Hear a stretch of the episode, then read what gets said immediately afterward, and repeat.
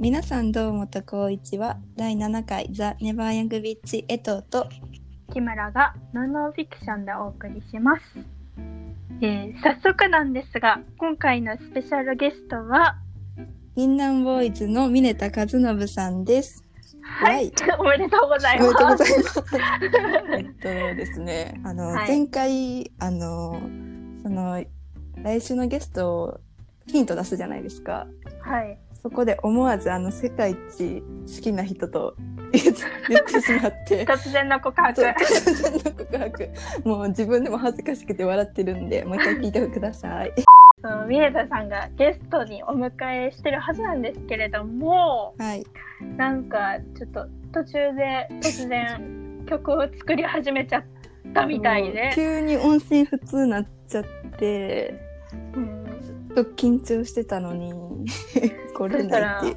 なんかね、まあ、峰田さんらしいんですけど、遅刻するみたいです、それで。きっといい曲作ってくれてます。はい、待ってます。待ってます。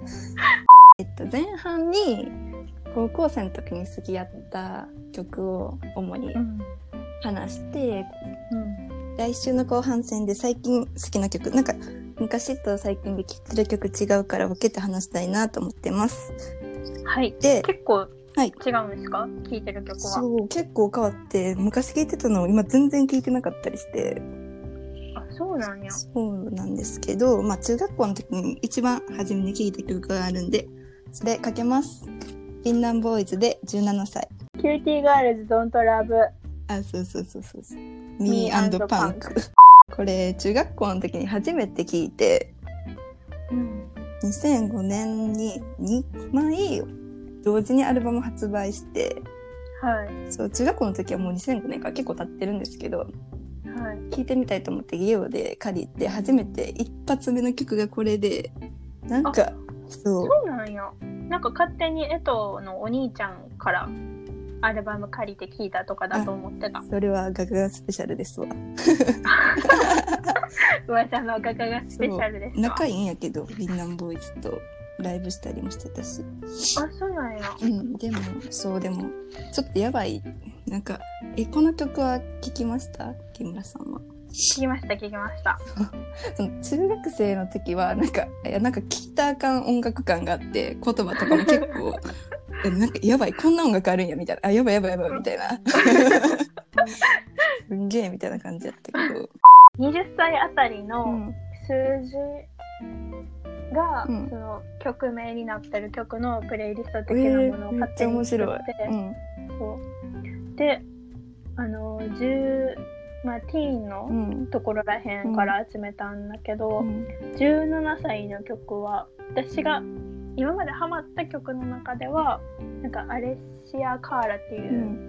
人の「セブンティーン」うん。あとピーチ・ピットも「セブンティーン」え。ーそれから尾崎豊のおー17歳の地図とかえ？あと何曲か17歳って結構あるなってそれ自分が聞いた中でも、ううんんうん。それって、テーマが17歳とかじゃなくって、もう題名が尾崎豊しかわからんねんけど、セブンティーン。なそう。そうそうセブンティーあン、そうなんや。っぱ17歳って特別な多感な時期なんですかね。多感な時期ですかね。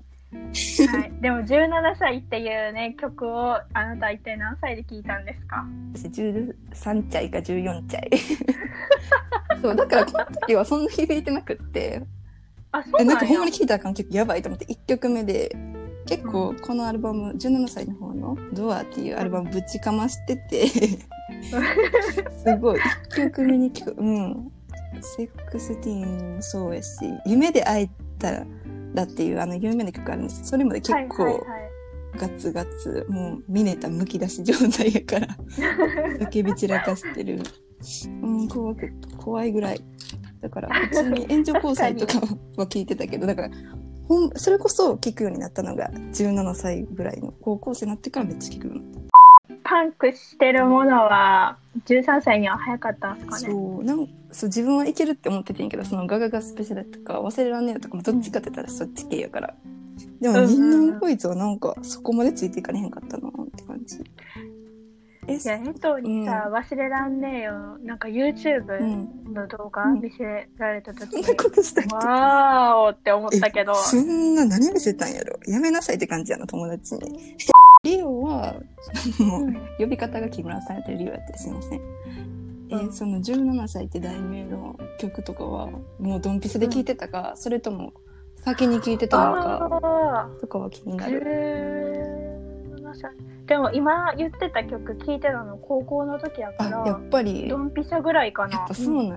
うん。やっぱ、え、どうなん？憂鬱っぽいんかな？やっぱり17歳の曲。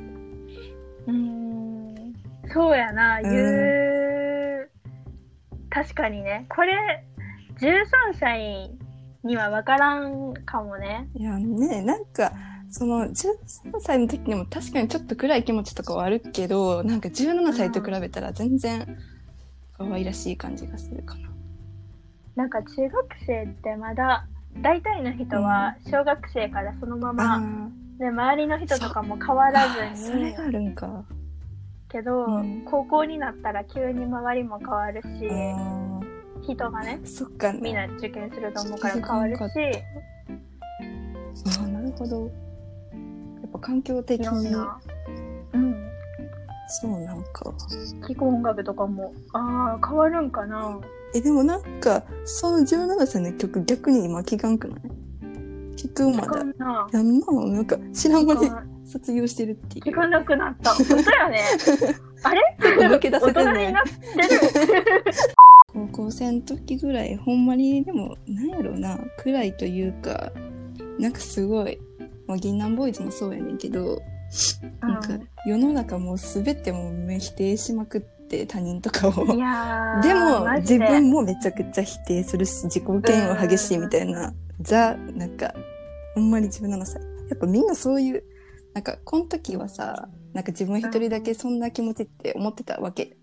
だけど、でもこの銀杏ボーイズが人気なんてことはもうみんなそれぐらい憂鬱なんかな。そんなことないんかな。いやそれはわかる。そう思うな。うん。なんかもう電車とか乗ってたら、もうカップルもうざいし ガキもうざいしなんかおじさんもうざいしパパもママもうざいしなんかクラスメイトもうざいけど自分もうざいみたそいうな。そうそう何がそうほんまに音楽だけって感じだったかな。ああなるほどね、うん、それがもうみもう見れたやったし。他にも好きなバンドいけんけど結構その高校の時にミネタのこと好きやってそのままバンドになった人が多くて。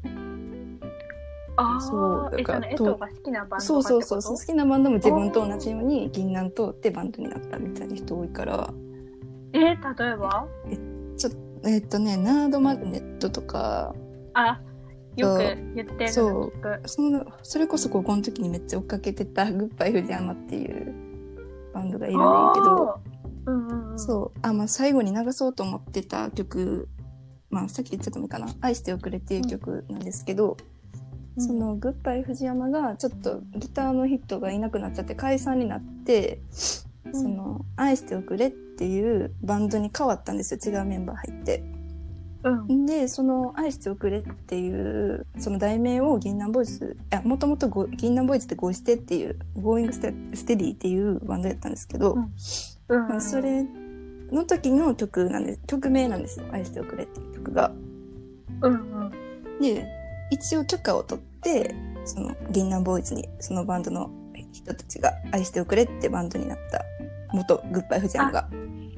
なるほどね。銀杏ボーイズが好きすぎて、愛しておくれの曲が好きで、そうもう好きすぎてそれを自分のバンドの名前にしてしまったと。であのフジロックでその「愛しておくれ」って曲やったんですけどはい。そのもその「ゴイステ」っていうそのミネタの前のバンドの曲でずっとやってなかったけど急にやってファンはおよやみたいな感じでめっちゃ盛り上がったんやけどだからさ、それはそのいやもう熱量がすごすぎた。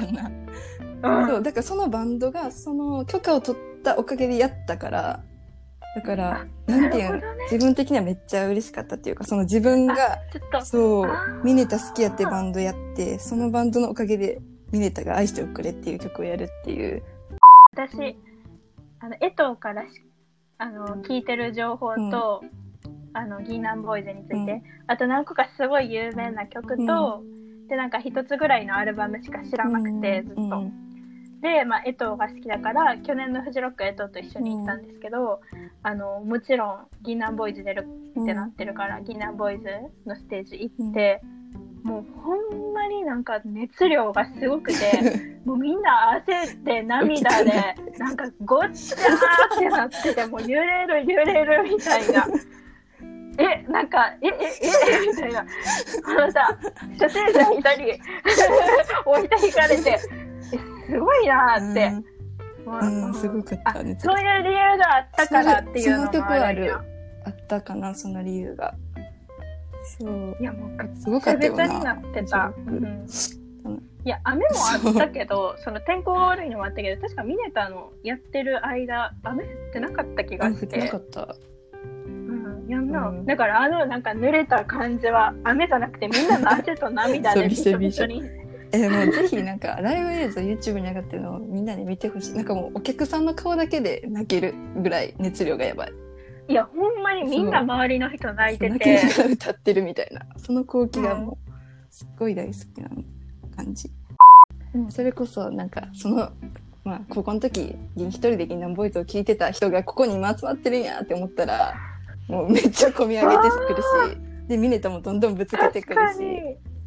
そう、それでもう、なんやろ、もう涙が出てくるし、もう歌っちゃうし。Going Steady で、愛しておくれ。えとが答える。ミネタの Q&A じゃこりゃ気に始まりました。はい。そうミネタさんの質問をね遅刻しちゃってるんで、あの代わりにあのミネタ博士の江藤さんに答えてもらいたいと思いますまあまあまあ。まあ質問といえばですよ、まずダダン、はい。1問目。ミネタさんの好きな食べ物は？はい。え、ちょっと待って。ごめんごめんごめん。え、ラーメン、ラーメン。うん。ラーメン？何味で？えラーっと、もう、豚骨。はい。で2問目。ダダン。もしもミネタさんが「オッサンズラブ」に出演するなら？どういうこと？何役で？えっと、年下彼氏。えちょっと待って。あれや、居候。なんか、バンドでバックして、ひもひもひも。まあそうでしょうね。はい。はい、第3問目、はい。ダダンミネタさんの好きな女の子のタイプ。ショートヘア？またはロングヘア？えっと、もう、ボンキューボン。いや、間違いないと思うねんけど。あ、でも、それは変わってそう。はい。はい。第4問目、ダダン。ミネタが、えっ、と、まあじゃあ中学校の校長先生になったら？えっと、制服とかや、もう髪の毛とかもう何でも OK。何してもいい。はい。ルールなし。え、ちょっと待って。いや、それについて話し合いたいな。おいや、ほんまにそうやねん。ちょ、急に。はい。なんかさ、いや、うん誰か、あの、もしいいがあったら、あの、お便りでも何でもしてほしいんですけど、うんあのさ、髪の毛の色とか、制服とかさ、こだわりすぎじゃない？もっと他にやることあるやろ。誰か髪の毛染めちゃいけないっていう理由をね、本当に納得できる、なんか、高速だからとかじゃなくて、どうして髪の毛染めてはいけないかっていう理由をしっかり言える人教えてほしいです。やっぱルール守れないと、守る人じゃないとあかんのかな、ある程度。え、でも髪の毛くらいな。さ、え、でも制服はなんか貧富の差を隠す効果もあるみたいなの聞いたことあるけど。あ、なんか制服があること自体は別に崩したりってこと？着崩したりとか？あー、確かに。なんで短くしたかんのあのさ、スカートの丈がさ、1センチ短いだの、3センチ長いだのさ。い確かに。や、なんかさ、パンツ見えてたらさすがにあかんと思うけどあ、ある程度な。あ、なんか中に。濃いピンクのシャツ着んなとか言われてたよな、男の子。白いシャツの中にさ。あなんかインナーすらも怒られてた気がする。髪の毛の色がね、黒だろうと青だろうと赤だろうと、なんか、じゃあまあ、なんやろな。例えば虹色とかで、前の席の子が 虹色で、授業に全く集中できませんとか、もしそういうことが起こるうん。んだったらまあそれは変えよってなるかもしれんけど、なんか頭ごなしに「なんで茶髪なんや?」とか言われたってなんかそんなんでさ先生にしちゃダメって言われたところで「はいわかりました」って素直に聞けませんよね。うん。だってさ中学校の時とかさ,、さ シュシュあこれわかるかな？これってあれ平成生まれだ。男の子シュシュわかりあますか？わかるよ。AKB48 とか歌い上げとか。あそっか。うん。シュシュのあのモコモコってしてる髪の毛くくるゴムですよ、シュシュも使っちゃダメって言われてたんですよ。そうやそうや。意味がわから確かにんくない？何がわかんの？えむしろちょっと可愛くなった女の子がいる方がよくない？黒ゴムの女の子より。ほんまにそれ楽しいやん。ほんまにそれ。なんで？ほんまや。や。何を騙されてたな？これ。何がわかんな？いかな。えなんかうん。あとさ一番今まで意味わからんなと思った校則がさこれ中学校じゃなくてうん。私の高校なんですけど、なんかカーディガンの色が黒かなんかグレーか紺色かそんなあと白かなしかダメとかで。でなんかうん。生徒会長みたいな人が確か署名集めて、あと何やっけな茶色もいいみたいなにしたんやと思うねんけどさカーディガンの色が赤だったら何がで問題学生が頑張ってなんですか茶色っていうな。もうええやんっていう。確かそれでもピンクはダメだった気がすでるな。もあったあった。あああのうん。あと文字もついてるのがダメとか。いやもうマジで何がしたいんかなってカーディガンで外行ったらあかんかったもん。上からブレザー着ろって言われた。意味わからんえー。温度調節できめ難しかったもん。だから。そもそも いやもうマジでえ？なんなんやろな。そんなところ見る時間があるんやったらもっと他のことを教えてよっていう感じ。それは銀杏ボーイズ聞くわ。うん。やろ？なんかほんまに理不尽やなーって思いながらですよね。な。もうそういうなんかほんまにどうでもいい規則とか押し付けてくる先生たちっていうか学校っていうものに対して、もうほんまにしょうもなすぎて それになんか反感する力もなくてな。うん。逃げてそう銀杏ボーイズに走るっていうことやな。まあそれが岡本図だろうとなんだろうとそういう方向に走っていくっていうことですよ。いやーほんまやな。なんか質問タイムから急に怒りに 思うのがさ就活あんな真っ黒になる必要ある、ないやないですよね。あれなんなんあれ結構外国人の人とか見てびっくりする国の人もいるらしいで。なんで？え髪の毛の色が問え題で？じゃああの服とかもさもうあのびっしりですよ、もう全部服カバン髪の毛。な何の集団ってなるらしい,、はいはいはい。はい。ああいう就活のなんかイベントとかあって真っ黒の人いっぱいいたら。え何でそんな怖い怖い怖いみたいななるらしい。っていうぐらい、最近うん、見たなんていう雑誌か忘れてしまったけど、あのジブリの映画の「ハウルの動く城」あるじゃないですか。あの、うん。ハウルがあのあの女の子が間違えて、髪の毛の色が金髪から黒になってうん。すごい落ち込むじゃないですか。うん。だあれがなんか就活のせいで髪の毛黒染めされて同うん。じ服着させられて、あたかもアイデンティティを失ってしまったかのようなガキっぽいみたいなこと書かれててまあ確かに髪の毛の色をだけがアイデンそれだけでアイデンティティかって言われたら、もっと中身も磨かないとダメなのかもしれないけど、それだって一つの表現方法じゃ確かにないですか。そう別にそんなん何が正しくて間違いでもないしなその自分の表現方法が中身だろうと外身だろうとそうですよね。だからもう学校が嫌で嫌で仕方ない人はミネタを 聞くかあの女の子なり男の子に会いに行ってると思って頑張っていくしかないでは聞いてください、銀杏ボーイズで日本発狂。ちょっと今日怒りのレディオになってるんちゃうか はい。いやー。まあこんな盛り上がると思ってなかったけど、ミネタお前が来ない間にこんなことになっちまった。ミネタが来ない間にこんなことになってしまった、はい。なんですけれどもまあ今週はそろそろ。お開きで後半もはい。引き続きお願いします、今週はミネタのプレイリストからの曲でお別れです。ミシェルガン・エレファントでドロップ